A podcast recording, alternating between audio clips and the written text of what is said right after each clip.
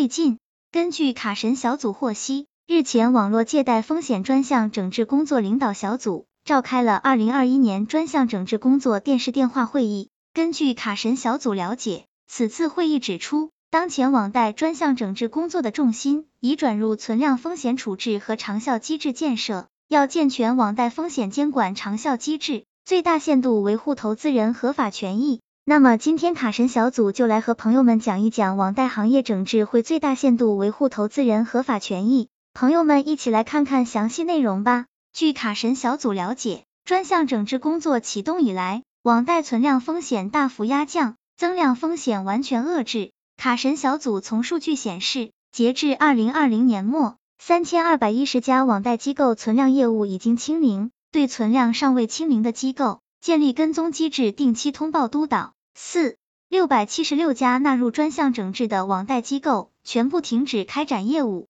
中央部门和地方建立常态化监测机制，及时取缔违规机构。在高风险机构处置方面，公安机关、人民检察院、人民法院对严重违法平台立案打击，公安机关缉捕外逃犯罪嫌疑人近百名，形成强大震慑。在追赃挽损方面，公安机关累计追缴涉案资产价值约八百六十亿元。北京、广东等地依法追缴明星代言费、广告费、高管奖金，取得一定成效。各地还采取引入征信系统和地方资产管理公司等尝试性措施，不断提高债务追偿专业化水平。此外，各地持续加大金融知识宣传力度，人民群众的投资风险意识和对金融诈骗的防范意识明显增强。会议强调，虽然网贷风险专项整治工作取得明显成效，但要高度警惕各类违法违规互联网金融活动死灰复燃。持之以恒的做好网贷存量风险处置工作，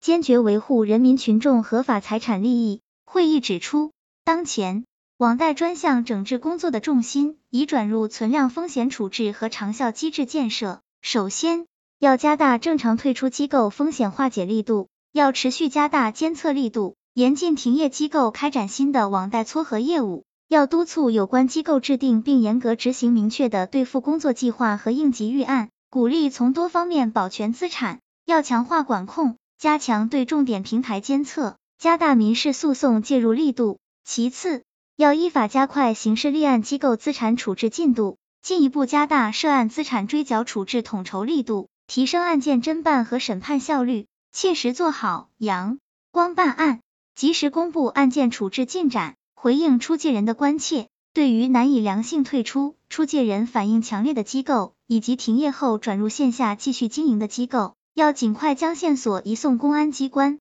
再次，要最大限度的维护投资人合法权益，要因地制宜，多措并举追缴被不法分子贪污、挪用或被借款人恶意逃废的出借资金，利用反洗钱系统加大对网贷平台及其股东资金流向的穿透监控，严厉查处违法违规行为。加快推进网贷机构借款人纳入央行征信系统，鼓励各地通过信用惩戒、资产追踪、灵活变现等多种方式，防止借款人逃废债，提高出借人兑付比例。卡神小组总结，在最后，卡神小组认为要健全网贷风险监管长效机制。卡神小组认为，监管部门肯定会对任何非持牌从事互联网放贷业务的平台，一律按照非法金融活动进行查处。当然，卡神小组希望朋友们不要忽视强化科技监管力量，充分运用大数据、人工智能等提高监管有效性。要加强投资者教育和适当性管理，